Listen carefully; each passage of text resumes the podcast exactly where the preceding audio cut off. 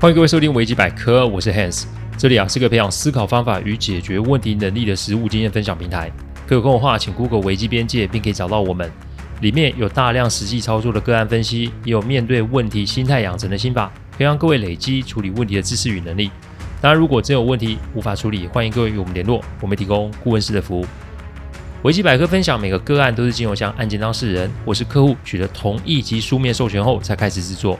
我们的每个个案都会先用文字档打好进行录制，录完后交由案件当事人及客户听过，待他们觉得没有问题之后，再交由后制并上架。这是我们音频制作的程序。希望各位在分享维基百科之余，也可以向身边人说明制作过程，好，我们可以安心。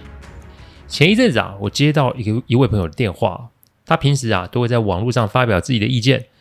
我们是民主社会，所以言论自由这个事情啊，我想我就不用多做解释了。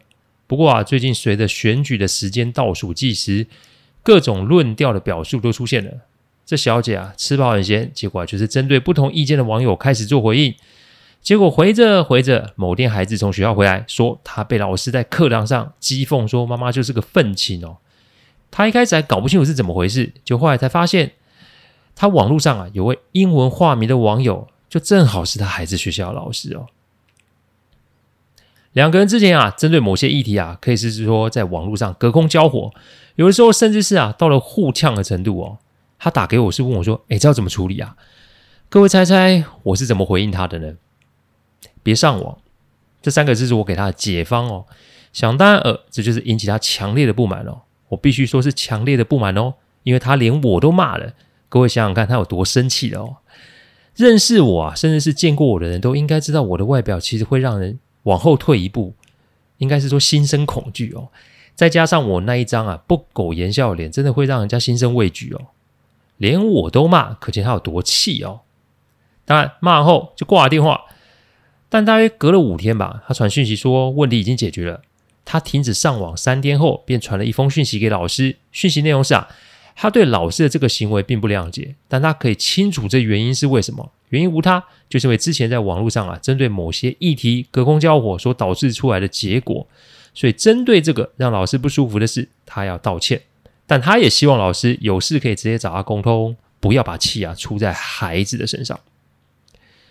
这个讯息啊传出去没多久，就接到老师的电话，老师啊也是对自己的行为啊感到抱歉。这个事情就在双方的道歉中算是处理完毕了。人啊是一个很妙的生物哦，我们可以立马的采取对抗手段，但我们也可以选择转换立场，选择合作的方式哦。所谓的竞争与合作就是这个道理吧。我用这个朋友的状况做开场，我要提醒大家，选举快到了，在我看来，选举在我们台湾可是是全民运动哦。我这么说不是说所有的人都关心选举，我这么说的原因是因为我们很难不看到关于选举的相关消息吧。所以，当我们的家人、朋友，同事认识的人有不同政治选择的时候，我们要做的是什么？是把自己的主张大声的说出来，还是默默的倾听、点头微笑呢？还是啊，要针对对方的论点予以驳斥？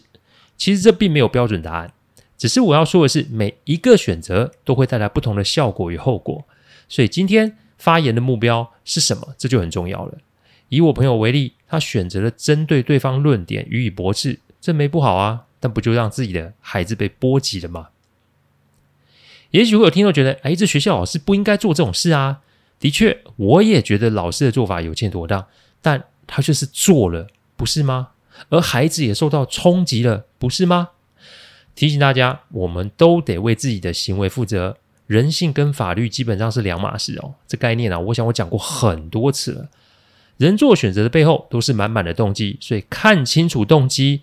再分析一下利害关系，然后你再做选择，应该也不迟吧？我笑着问朋友说：“如果今天这个网友的身份是他公司的大主管，他敢这么明目张胆吗？”从他没有立即回复我这个问题的这个表象来看，我看他其实就已经做选择，不是吗？做选择是要解决问题，并且让我们身边的人得以受益，这是我解决每个个案时啊，在心中所抱持的宗旨哦。如果你的选择只会增加问题，而且还会波及身边的人的时候，你该是时候停下来好好想想，好吗？我们啊，都是生活在这块土地上的人。选举每两年会来一次地方性或是中央性的选举，的确，透过选举我们可以改变一些事情。但提醒大家，选举可是要隔个一阵子才会再重新重来一次吧。但如果我们无时无刻都可以透过自己的作为，让自己、他人、环境变得更好，不是吗？不用等四年，我们四秒钟就可以做出有利于自己与他人的决定了吧？所以，请对自己的行为、自己的选择负责。你不要只是卡在啊自己认同的观点里面，跨到别人的圈子里面去看看、去瞧瞧，也不会让你少块肉吧？我每天都会问自己：我这么做对吗？我这么做可以吗？我要怎么做才会更好？我们不是不会做错事，但我们会尽量避免一错再错的境界哦。今天开场白有点长，做音频是希望给大家一些些分享，希望大家可以更好。好了，老生常谈到此结束，我们开始今天的案例分享哦。职场上啊，如果有机会可以发展的话，我想一般的人都不会说不的啦，因为有发展，那就意味着自己的收入、职务都会有所调整跟改变。最重要的是，随着职务调整，所得到的权利也会有所不同。总之，升官加薪对大多数的人来说都是好事一件哦。但如果我告诉各位，公司只给工作职务，但却没有办法调整薪资的话，这该怎么回应及处理呢？我们今天来讲讲 gentle 的案例。gentle 中文的解释叫做温和，她人如其名，哎，她是个小姐哦。我第一次看见她的时候啊，实在不敢相信她是做销售的工作。一般我认识做销售工作的朋友啊，都要那种热情、开放。敢冲敢拼的人格特质哦，至少我是说，至少表达上面也要辩才无碍才是哦。不过 Gentle 天生患有口疾哦，这些年都有做治疗及训练，如果不细听，其实是听不出来他有这类的状况。不过啊，从小到大因为口疾被别人嘲笑的阴影，无疑啊是在他心里留下了巨大的烙印哦。我之所以会认识他，纯然是一位客户的介绍。我这个客户啊，可以说是千方百计想要把 Gentle 给挖过来哦。但无奈卷头是一个非常秀情的人啊，喜情的人。他说，当年要不是老板给他这个机会，有这个工作，他是不会有这些历练及改变的。所以，哪怕客户啊十顾茅庐也挖不动他。但在这个过程中啊，客户与 Gentle 啊也算是交上了朋友啊。卷头啊是百货公司某个鞋子专柜的销售人员。那个时候，他的年纪已经是四十好几哦，而且他当时的年资有十年之久。也许会有听众觉得好奇。那、你的客户去那边是干嘛？我的客户啊是做超市连锁的哦，也就是零售业啦。他啊是陪他太太去逛百货的公，逛百货的时候发现 Gentle 的。客户说啊，别的业务都是尽可能的推销，但 Gentle 却不是这个样子。他温温的笑，并且听取妻子的需求，然后语速有些缓慢的介绍自家公司鞋子的种类。我不懂鞋。但那一天客户妻子在 Gentle 那边买了六双鞋子，六双哎哎，这不是钱的问题，而是客户的妻子我也认识，典型的女汉子、女强人兼精明的生意人哦。这要做到大姐的生意，我之前有说过，我都会称客户的妻子为什么什么姐哦。这是我多年行走江湖的用语哦，就是说你要做到大姐生意，并没有那么简单，而且一次六双哎，看来这位销售人员一定有其过人之处吧。这就是为什么客户死要挖角 Gentle 的原因。从我第一次听到 Gentle 的名号，到我真的见到他本人，大约过了三年多。那天客户就说，Gentle 在跟他聊天的时候，问了他一个在公司遇见的问题。他不是不知道要怎么回答，只是觉得自己在表述意见的时候，怕会有私心，所以呢，他要我来见见 Gentle，并给他一些意见。没多久，我们就在某个咖啡店见到了面。第一次我看到他，我真的很讶异，因为他好朴实哦。我很少遇见跟我行礼的人诶，不是我爱这个哦，而是台湾并不像日本、韩国这么强调阶级哦。更不用说我是伸出手要握手，结果他没有跟我握手，他是跟我行礼哦。各位想想这个画面是不是有一些不协调啊？也是不是有一些意思哦？我笑着请他坐下，然后让客客户开场，老规矩。通常啊，我在跟我当事人开会或是咨商的时候啊，哦，对不起，咨询的时候，闲人都得离开啦。不过我把这个决定的权利留给了 Gentle，因为自始至终他头都低低的，似乎不敢看我，怕生是正常的。如果这个时候把客户给请走，那也许今天的这一场会议就会是个无效的会议哦。所以当我把这个选项交给 Gentle 的时候，他有些惊讶的看了我。哎，终于敢正眼看我了哦！我微笑的说：“一切都是看您的决定。我们的行业并没有那么多的规则，一切都是可以因应客户的需求来调整。所以您慢慢来哦。”十分钟后，Gentle 终于决定客户可以留下。不过在这十分钟的时间内，我看得出他是一个做决定很慢的人。这个时候啊，也许又有听众觉得这么慢怎么做销售工作啊？我必须说，工作与生活其实是两个不同的环境。对 Gentle 来说，工作的规则是明白的，沟通的模式也是知晓的，再加上他做久了，那一定会产生既有的熟悉感，所以工作上的顺利其实可以被预期的。但这个预期是否也可以同理可证的套在他的其他面向？我劝各位看人要看全部哦，不能只看一个就推论，然后就做出结论。因为这样子可是会出状况的哦。点完咖啡，我拿出纸笔等他说明状况。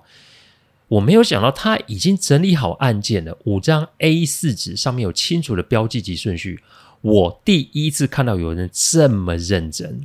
我带着有点鄙视的眼神盯着客户，意思就是说：你看看人家有多认真，你再看看你自己是个什么样啊？客户回了我个我不 care，我就是烂的白目表情看着我。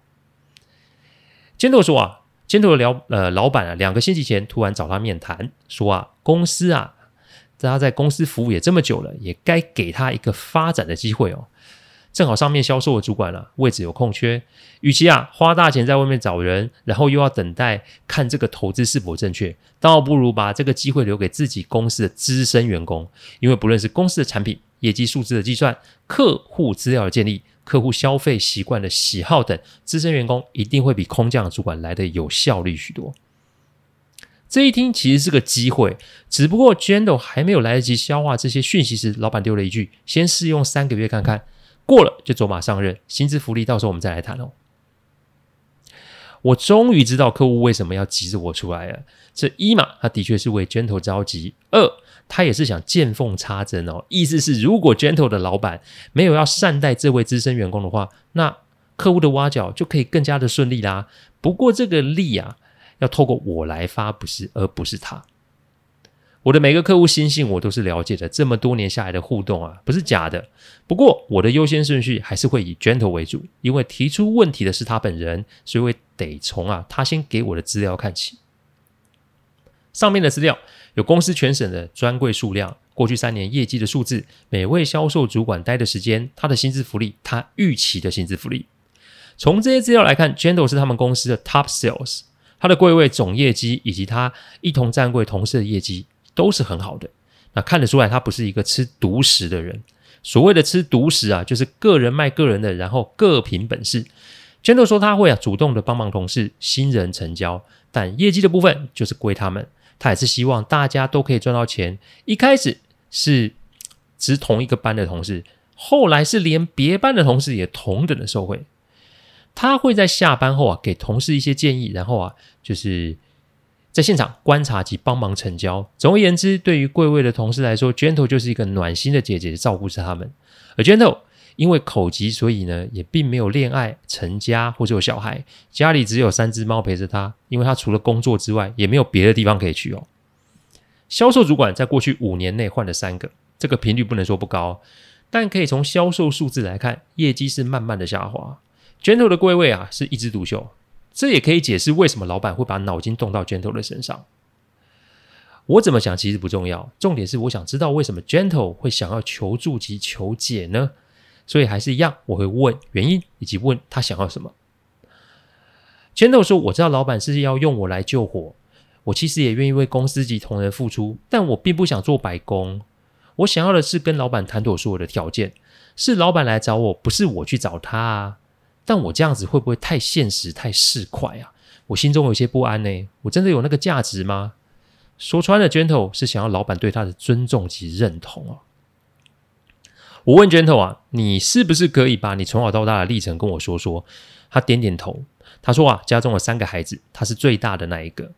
但啊，他有口疾这个症状之后，他发现自己父母都不带他出门，他只能一个人待在家。不止父母。连双边的长辈们都是这个样子，唯有他的小姑姑对他最好，常会来家里陪他玩，或是他一个人的时候啊，来家里就是陪他。他记得有一次是爷爷的八十大寿，他那个时候是国中了，他那天竟然也是被留在家里，理由是他的口疾会让爷爷不开心啊。我听到的时候，其实心里面有一股抽痛的感觉，因为我知道被人遗弃，甚至是遗忘，那是什么感觉。而且特别是我们做这种事的是我们的至亲啊。他说那天下午，小姑姑及姑丈来家里把他接走，他们啊去北海岸吃海鲜、住民宿。他说那是他成长历程中最快乐的一次。但后来小姑姑因为工作的关系，必须移居到美国。他们的关系还是很好，但所谓远水救不了近火嘛，他又再次成为了一个人。Gentle 只有高中毕业就出社会工作了，由于口疾的关系，他真的在求职上碰了壁了无数次。后来也是因缘际会才碰到现在这个老板，给了他这个机会。我突然问他：“你刚到公司的时候，那个点在什么地方？”Gentle 回想说：“是在一个不怎么热门的地段，生意不太好。一开始只有他一个人站柜，大多数的时间都是自己在那边摸索跟练习。他半年后才开始卖出真正的第一双鞋哦。”他说：“第一次拿到奖金的时候，他报名治疗口疾的矫正疗程，这是一个不容易的过程哦，费用也不低。”老板那个时候其实啊，有多给他奖金，让他有办法可以去继续这个疗程，所以他总觉得老板啊对他太好了，他欠老板一个人情，这也给了他更多动力，在工作上力求表现。我看了这些文件上的东西，我知道 Gentle 为什么可以这么得客户的欢心了。正所谓饮水思源，吃果子拜树头啊，这可是一个非常难得的特质哦。有这种员工在公司上班，这真的比保全人员还比那个请保全还让人安心哦。但这也看我看出了一些疑点，所以我提出了第一个问题，而这个问题将让 Gentle 给口急了。请问公司的奖金是怎么算的？奖金不外乎分个人奖金及团体奖金，再是奖金计算的基础是什么？是抽营业额的固定比例，还是卖不同产品会有不同的奖金比例？身为销售人员，这个不可能不知道吧？不过我看着 Gentle 那个想讲又讲不出来的表情。我非常的清楚一件事，那就是他只埋头工作，奖金的部分他根本没有弄清楚规则是什么。我请他喝口咖啡缓一缓，因为接下来的事情他可能会有一些难以承受哦。职场上，老板与员工啊，他是一定基础一定是什么？基于交易而产生的关系。员工付出时间来工作，老板付钱让员工来工作，所以在相关的权利义务经由白纸黑字写下来后，请看清楚我讲的白纸黑字这四个字哦。最后双方都了解没有问题，押上日期签名之后，这个契约关系才足以成立。当然，现行法规也有说契约我们可以口头约定嘛。但我劝各位听众，不论你是老板还是员工，不要那么天真，因为没说清楚的灰色地带，日后一定会带来变数。就像 Gentle 在这间公司服务了十年，他竟会因为我接下来要说的话而开始产生动摇。这不是我太会挑拨离间，这只是因为他没有顾及到自己的人性需求，而且没有想到这个冲击会有多大。不知道奖金怎么算，那你又怎么说老板会多给他奖金？不知道奖金怎么算，那又怎么样说清楚自己领多还领少呢？所以你要先知道答案啊，简单，你就是什么，去现场问公司同事奖金是怎么计算的。我们不要问相关部门，以免打草惊蛇。问问同事总是可以的，而且就是现场就问，我们立马便可以知道这个事情是怎么回事。问了同个柜位的三位同事之后，得到了三个不太一样的答案，这就奇了。一开始我设想的状况可能是 Gentle 自己太老实，所以没有去问。但就现在这个问题来看，那有没有可能公司的奖金制度其实并不透明啊？而且是极有可能是依老板的喜好来发放啊？如果真的是这样，那这个奖金制度就会让人怀疑，因为 Gentle 是多拿还是少拿，这都还是个未知数诶。但我并没有把话说出来，因为我不想 Gentle 受创。要知道，他自小都不被家人待见，自己的生活圈也很小。老板与同事其实是他生命中唯一支持他及理解他的人，所以要立马让他接受真相是残忍的。在我这个案子里面，保护他才是我的第一要务。挖他去客户公司，这并没有排在我的前面哦。这是我们工作比较独特的地方，因为我们可以在处理个案的过程中啊，随时调整我们的顺序。因为解决案子的解法跟客户的利益不见得会有直接的关系。有的时候，如果我们得知客户会因为想要得到眼前的利益，结果会在日后付出重大的代价时，我们绝对会出言建议，甚至是阻挡。这些年来啊，我也的确跟着某些客户到了低谷，因为他们并没有听从我们的建议，然后中招。那我们也只能陪着他们从低谷给爬上来哦。我常说，我到现在还找不到一个确切的定义来形容我们的这个行业。希望啊，我在这辈子啊，一定会找到一个确切的答案哦。我我我我想问老板，这个奖金制度是怎么算的？Gentle 吃力的把这些话说了出来。我点点头说可以啊，不过我建议你传讯息问好不好？因为你的情绪现在很复杂，对吧？先说我们啊，不确定呃事情哦是什么样，所以我们不要有过多的预设立场，不用先想说老板会不会生气，不用先想说老板是不是骗你，都不用想这个，反正问清楚是你的权利。答不答是老板的选择，我们再就老板的选择，我们再做打算即可。你现在要问吗？还是你给自己一段时间再考虑一下？我把手举起来挡住想要插话的客户，并且瞪了他一眼。很明显，他想要的就是趁火打劫。这四个字不太好听，但客户的行为的确是这样。我说过，我们的这个行业的原则其实是简单而且困难的。简单的意思是字面意思不复杂，困难的意思是指这些往往都违反了人性哦。Gentle 决定当下传讯息问老板这件事，大约十一分钟后，老板打电话来，我让 Gentle 不要接，就用讯息说现在不方便说话。那老板呢、就是用讯息讲了很多过往，但从头到尾就是没有提奖金制度这回事。我想这个答案其实就是一个很明确的答案，因为这个答案就叫做没有答案哦。而这个没有答案的答案，出自于老口老板的口中时，那就是再清楚不过，就是他就是没有讲清楚。会有人讲：“我靠，Hans 你是在讲绕口令呢？”说白了，这间公司有没有奖金制度，我不知道。但我知道是老板不愿意面对这个问题，那就代表他没有意识到这个奖金对于 Gentle 的重要性。说到钱，没有人不要啊。但在职场上的奖金，某个程度上对员工来说是一种肯定啊。你对从小是边缘人的 Gentle 来说更是如此。当下 Gentle 的沉默让我有些心疼，因为他又再度的被无视及伤害。我递了张卫生纸给他，我说：“很抱歉让你感受不好哦，但我的工作是让你看清楚你的疑虑及问题。但接下来要怎么做，其实得看你真实的想法。”今天啊，这个个案其实还没有结束哦，因为接下来 Gentle 还得回公司面对想要解释的老板。客户有没有办法挖到 Gentle 呢？这一切都得在下周的下集再做分晓喽。感谢各位聆听，听完后如果有任何的意见及问题，请上网站危机边界留言。我们每周一中午都会有新的主题分享，各位有任何想听的主题，也都可以让我们知道。再次感谢大家，我们下周再见，拜拜。